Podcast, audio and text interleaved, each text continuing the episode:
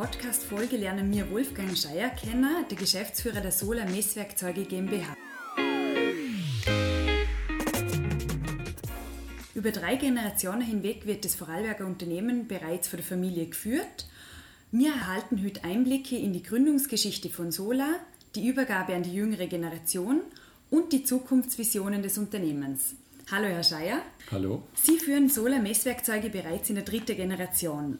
Sola wurde von Ihrem Großvater vor etwas mehr als 70 Jahren gegründet. Können Sie uns erklären, erzählen über die Gründungsgeschichte vom Unternehmen, die Beweggründe für Ihren Großvater, wie es zu der Firmengründung kam und wie so die Anfangszeit vom Unternehmen ausgeschaut? Gerne. Ich meine, ich bin ja nicht live dabei gewesen, aber äh, der Opa von mir, der war äh, Techniker, also leidenschaftlicher Techniker und ursprünglich aus dem Textilbereich kam und hat, wie gesagt, vor über 70 Jahren, heute hat man sagen, das Start-up gegründet. Am Anfang, ja, äh, klassisch im Dachbau vom Wohnhaus. Ich sage immer, zu Amerika wäre es die Garage, äh, bei uns ist es äh, der Dachboden gewesen. Und äh, von Beginn an war eigentlich die Wasserwaage ähm, das Kernprodukt also damals schon mit, äh, mit dieser Wasserwaage gestartet. Mhm. Und äh, sind dann verschiedene andere Sachen, also immer schon sehr innovativ gewesen, geschaut, was könnte man machen. Und äh, ja, mit diesem Produkt hat es eigentlich angefangen. Mhm. Was waren da noch so Meilensteine, bis denn der Bau vom, von der ersten Produktionshalle kam? Hat es da noch andere Meilensteine gegeben? Ja, Meilensteine äh, Insofern äh, interessant, äh, gibt es eine kleine Geschichte. Wir sind vor ein paar Jahren äh, angeschrieben worden vom äh, IF Designpreis. Äh, wir seien, also Sola sei die erste österreichische Firma überhaupt, wo diesen IF, also renommierten IF Designpreis erhalten hat, im Jahre 58. Und dann haben wir zuerst einmal schauen müssen, also ja, was war es überhaupt? Oder äh, sie haben eigentlich um ein Exponat angefragt. Und wir haben dann recherchiert und äh, da sieht man eigentlich schon die Einstellung, weil das war noch nicht einmal zehn Jahre und in der damaligen Zeit sicher nicht selbstverständlich. Also, dass man da schon erstens äh, international, dass man auf Sachen geschaut hat wie Design. Und wir haben dann äh, das Foto gefunden äh, von der Hannover Messe, wo dieser Designpreis äh, präsentiert worden ist und haben dann anhand von dieser Fotorecherche dann noch, noch Produkte gefunden. Und äh, das ist uns jetzt so aktuell äh, Zwien im Museum für angewandte Kunst als Dauerleihgabe, äh, wo sozusagen wirklich in der Frühphase für, für Design äh, das als Exponat aufscheint. Mhm. Und dazu dann auch, äh, war auch interessant, das war eine eigene Recherche in der Firmengeschichte, auch bereits äh, äh, heute hat man sagen, Marketingmaterial in drei Sprachen, also bereits Englisch und Französisch. Äh, und das sorgt vielleicht, also sicher Meilensteine aus dem, ich habe gesagt, äh, Kleinheit vom, vom Vorarlberg aus, wenn man das so sagen darf, mit diesem speziellen Produkt, dass man früh schon international gegangen ist. Und sehr fortschrittlich und innovativ in dem Fall schon. Ja, dort schon geschaut. Also, mhm. wie gesagt, das war nämlich auch die, eigentlich die äh, äh, Aluminium-Rohprofil-Wasserwaage, wo damals äh, wirklich noch ähm, eine Gier hat, also äh, bereits äh, sehr innovativ unterwegs. Mhm, mh. Ja, noch eine Frage zu Ihrem Großvater. Können Sie sich vielleicht noch erinnern, wie er das Unternehmen geführt hat und was ihm wichtig war? Ja, es ist natürlich äh, als Gründer ist es sicher nochmal eine andere Beziehung. Also ist es ja sozusagen noch äh, äh, das eigene Kind. Äh, und ja, ich kann mich erinnern, dass er also bis ins hohe Alter hat er sich nicht äh, niederlassen, dass er äh, jeden Tag vorbeigeschaut hat. Äh, noch gleich, also nicht im operativen Geschehen, aber er hat einfach wissen wollen, was, was so läuft. Mhm. Und äh, schon auch sicher äh, äh, sehr präsent als, als Firmengründer und auch wie gesagt, da immer als, als Tüftler und noch geschaut, äh, was kann man machen.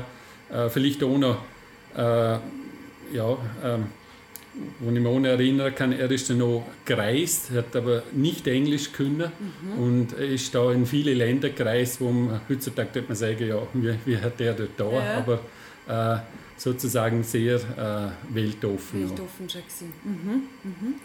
Ja, Sola hat ein äh, weiteres Wachstum erlebt und Internationalisierungsschritte.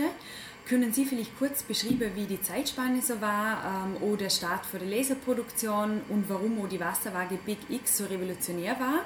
Was waren dort so große Herausforderungen in der Zeit und auch Meilensteine? Ja, es ist, äh, also Sohle selber ist äh, kon kontinuierlich gewachsen. Äh, wie gesagt, dann, wo man an diesem Standort ist, ist im Jahre 69 dann auch mit eigener Libellenproduktion, äh, dann auch weiter äh, weiteres Wachstum, Internationalisierung.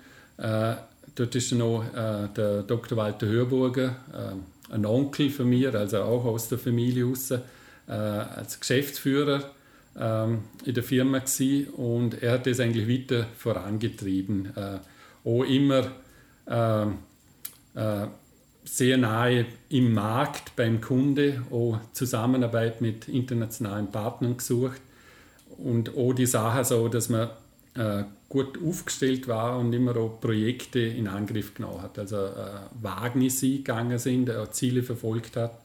Und äh, so sind auch die Sachen, also Laserproduktion haben wir ähm, schon schon ähm, ja, inzwischen 20 Jahre her, äh, wo wir mit dem gestartet haben.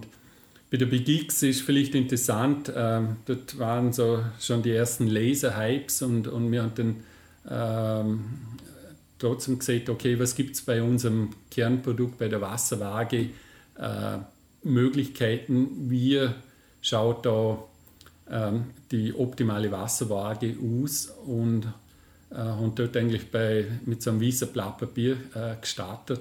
Und das Revolutionäre ist sicherlich, dass man, äh, kann man auch erinnern, wo wir es dann äh, präsentiert haben, äh, ähm, alle gesagt haben, hey, ihr bei so einem bestehenden Produkt, wo jeder gemeint hat, ja, da gibt es nichts mehr zu verbessern, äh, haben wir aber das nochmal angeschaut und, und da wirklich äh, neue Dinge reingebracht, äh, wo sich dann auch, ja, sind wir sicherlich Trendsetter gewesen, wo dann die anderen äh, nachgezogen sind. Mhm.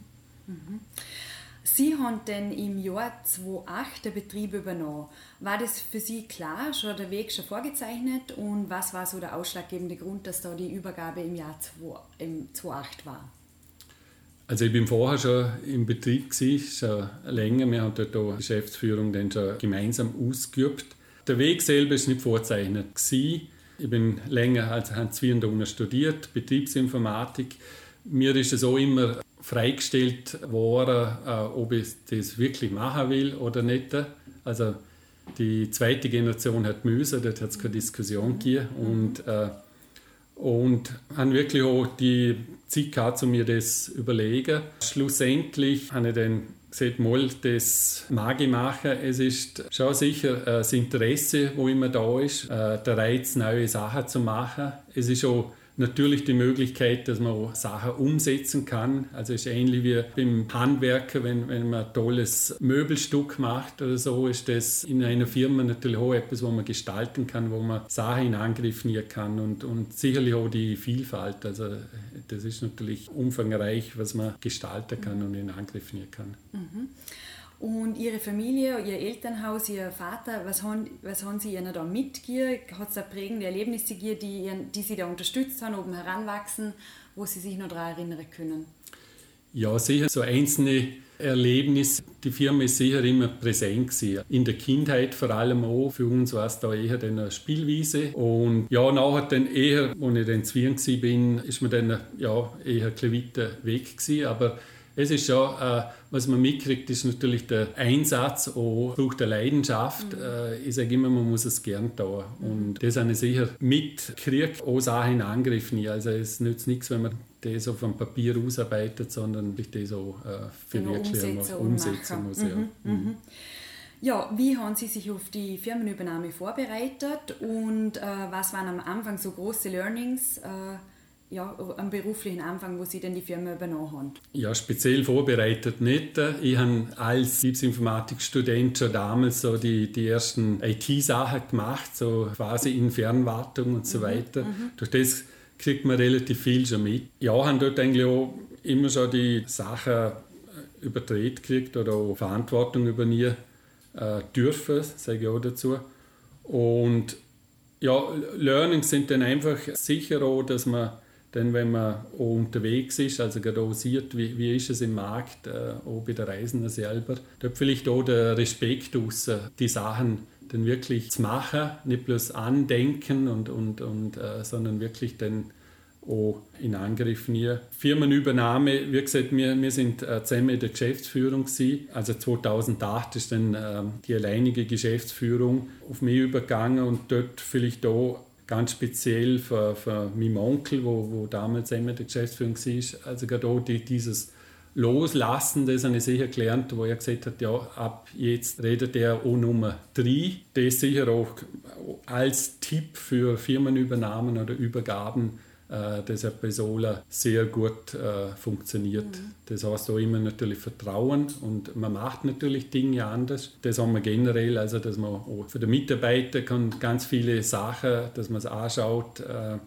äh, entscheidet und dann auch äh, dazu steht, der Rücken stärkt. Mhm. Und alles muss so sein, wie man meint, sondern das ist eigentlich auch wichtig, dass es äh, dass es nicht auf eine einzige Person oder einzelne Personen konzentriert ist. Ist schön, wenn das in der Familie so gut klappt, so Übergabe und auch, ja. Ja, sicher, es ist schon natürlich dieses Wachstum, das heißt so, dass man vom, vom Kleinstbetrieb mhm. ja, zu einem typischen KMU-Unternehmen anwächst, wo, wo so Änderungen braucht, also äh, in organisatorischer mhm. Natur auch bei der Zusammenarbeit. Jetzt haben wir eh gerade schon ein bisschen Werte angesprochen. Ähm, was für Werte prägen die Firmentradition und gibt es Werte, an denen Sie sich orientieren? Und worauf legen Sie wo Menschen besonders Wert im beruflichen und privaten Umfeld? Auf welche Werte? Was ist Ihnen da wichtig? Und haben Sie Ihren Führungsstil im Laufe Ihrer, Ihrer äh, Geschäftsführertätigkeit geändert oder sind Sie da von Anfang an, äh, sage jetzt, im gleichen Führungsstil geblieben? Das müssen Sie die die Mitarbeiter fragen. Die, die Mitarbeiter fragen. Äh, nein, ein Punkt ist sicher, äh, also gerade die, die Offenheit und, und, und Ehrlichkeit, das ist auch, äh, ja, kriegt man mit dem Alter noch verstärkt mit. Also wenn man auch Verhandlungen führt und so weiter, äh, dort merkt man dann schon, ob es von Mensch zu Mensch äh, offen agiert wird oder nur taktiert wird. Werte bei der, bei der Firma selber äh, sind es natürlich sehr viele und die, also was speziell schon ohne ist, dass wir einfach sagen, äh, das äh, gesamte Team, also die, dieses äh, Mitverantworten oder dass, man gemeinsam agiert, weil es aber schwierig ist, die Herausforderungen sind, sind sehr groß, sehr vielfältig. Und mir das nur bewältigen kann, wenn da wirklich viele mitschaffen. Und, und Führungsstil ist schon aber mit diesem großen Team äh, äh, zum, äh, zum, zum das bewältigen. Wir wollen hier als Firma Sola ein Umfeld schaffen, dass sich jeder da verwirklichen kann, Möglichkeiten boten kriegt. Das ist sicherlich dann auch wichtiger, um die einzelnen Herausforderungen zu meistern. Mhm. Dann noch ein anderes Thema, und zwar die Industrie 4.0 ist eine wichtige Initiative in Ihrem Unternehmen. Wie setzen Sie das im Unternehmen um und wie wirkt sich auch die Industrie 4.0, also Digitalisierung, auf Innovations- und Produktionsentwicklungsprozesse aus? Und wohin geht da die Reise? Wo sehen Sie da noch großes Innovationspotenzial? Ja, es ist so dieses äh, berühmte äh, Buzzword. Mhm. äh, wir, wir haben das auch nicht als spezielles Projekt. Das kann auch kein Projekt sein, wo, wo man dann sagt, so jetzt haben wir was gemacht, wo man abhakt. Äh, wir haben das dann bei uns auch so als Initiative mhm. bezeichnet. Äh, wir schlagen uns auch nicht äh, mit Begriffsdefinitionen um, sondern es ist eigentlich schon die Ausrichtung auch so als wir haben Smart Factory, aber sogar darüber hinaus Smart Company. Mhm. Das, das heißt, was sind die Punkte, wo, wo wirklich wirken. Also, dass man nicht, wir sind natürlich auch da, äh, schauen immer, was wird so erzählt, was wird propagiert und klopfen das dann schon ein bisschen ab und, und was ist für uns das Essentielle, was bringt uns weiter. Mhm. Und da haben wir sicher viele äh, Sachen dann auch in Angriff genommen und, und das sind viele kleine Bausteine und, und äh, und zum Beispiel auch, weil sich auch die Arbeitsweise ändert, dass man äh, Mitarbeiter diskutiert, ja, was bedeutet das, was kann K, ohne dass man es genau präzisieren kann. Und das, das, ist eigentlich begleitend, also mit dieser Digitalisierung ist eigentlich wurscht, ob man es jetzt dort dazu zählt oder da dazu zählt. Äh, es ist eigentlich wichtig, okay, was, was äh, wird gemacht oder wie ist es wirklich sichtbar, wo läuft etwas und schlussendlich, wo wird es äh, gelebt. Mhm. Das bedeutet nicht mit theoretischen Sachen umschlagen, sondern wirklich auch ins Tun kann, oder? Und das so probieren Muss man machen, ja. Also äh, will man schlussendlich auch äh, nicht nur, also es braucht Bets, es braucht mhm. einerseits, äh, dass man Ideen überlegt, kreativ ist, aber man muss dann auch mhm. diese äh, PS auf die Straße bringen. Mhm. Ja, momentan haben wir äh, sage jetzt eine Ausnahmesituation mit Corona. Wie merken ihr das im Betrieb? Haben ihr da irgendwelche Auswirkungen oder wie schaut das bei euch aus? Das ist natürlich sehr schnell gekommen, äh, äh, März, April, äh, wo also wir sind auch in vielen äh, Märkten tätig, teilweise zeitversetzt, aber schlussendlich dann in allen Märkten das äh, auch Auftragseingang abgesaust ist. Wir haben seit Juni schon wieder, also wir sind äh, kurz in Kurzarbeit gewesen, äh, seit Juni haben wir wieder sehr viel zu tun. Und von dem her äh, dürfen wir uns nicht beklagen, also wir werden noch mit einem blauen Auge äh, davor kommen und spezielle Situationen, aber von, von, von dem her versuchen wir da, wir können es ja nicht ändern, man muss dort schauen, wie kann man das bewältigen. Ist auch der Begriff, so diese Resilienz ist, äh, ist schon bewusst worden, dass man sich nicht speziell auf solche Sachen vorbereiten kann, sondern eine gute Grundgesundheit äh, braucht. Und äh, das haben wir sicher sorgen können und ja, diese herausfordernde Situation gut umbringen. Mhm. Das ist gut zum Hören, super. Mhm. Ja, wir haben die Information, dass Ihre Familie überaus sportlich ist. Ähm, ja, welchen Stellenwert hat Sport auch in Ihrem Leben und woraus schöpfen Sie sonst privat zu Ihrem Antrieb? Ja, also ich bin Hobbysportler, also keine, kein Profisportler. Kein Profisportler. Mhm. Äh, in der Familie bin ich dann fast irgendwo äh, hintangereiht. Okay. Ja. Äh, ja, persönlich ist es äh, ähm, natürlich äh, Ausgleich, auch Erholung. In der Familie selber äh, unterstützt man natürlich auch und, und ist natürlich auch toll zu wissen, weil es wichtig ist für mich, Sport generell. Mhm. Wie gesagt, das ist äh, auch schön zu sehen, wenn da alle sehr engagiert sind. Es ist ja nicht nur die Betätigung, sondern auch, man lernt da auch viel, sehr involviert, mhm. äh, direkt und indirekt. Okay, gut. Ja, ähm, gibt es Ziele, die Sie sich persönlich und auch für Ihren Betrieb noch gesteckt haben, wo Sie im Kopf haben, wo Sie sagen, da möchten Sie noch ahnen?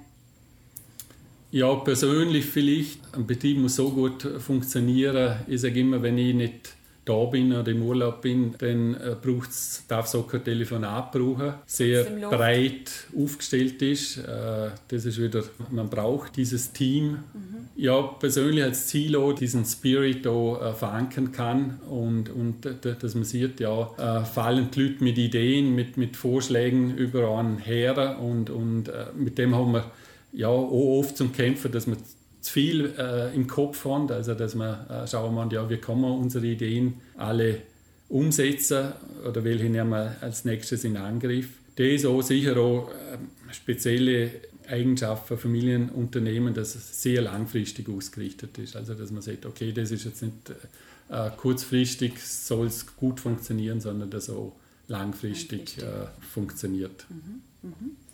Ja, zum Abschluss noch eine Frage in Bezug auf Vorarlberg. Was bedeutet Ihnen Vorarlberg persönlich? Ja, wie gesagt, auch von den Lebensphasen her, ich bin auch nach der Schule dann äh, auf Wienabe, da ist natürlich eine, eine größere Stadt, äh, hat ihren Reiz. Bin dann auch wieder auch mit äh, Familie dann wieder zurück ins Ländle. Da ist natürlich lebensqualitätsmäßig sehr hoch und es ist auch eine gesunde Mischung zwischen einerseits äh, Natur, aber hat doch die Urbanität, also ist nicht, könnte man sagen, ab äh, vom Schuss. Mhm. Und generell, also sicherlich auch äh, die, die Ausrichtung in, international und, und auch das, wo, wo man Bets hat. Also man hat einerseits ist äh, viel los, ist äh, sehr aktiv, es tut sich was, andererseits hat man fünf Minuten und dann ist man wirklich draußen und, und kann sich erholen. Das ist schon ganz was Spezielles. Mhm. Ja, vielen Dank, Herr Scheier, für das sehr interessante Gespräch mit Ihnen und danke, dass Sie beim Chancen an Vorarlberg Podcast mit dabei waren.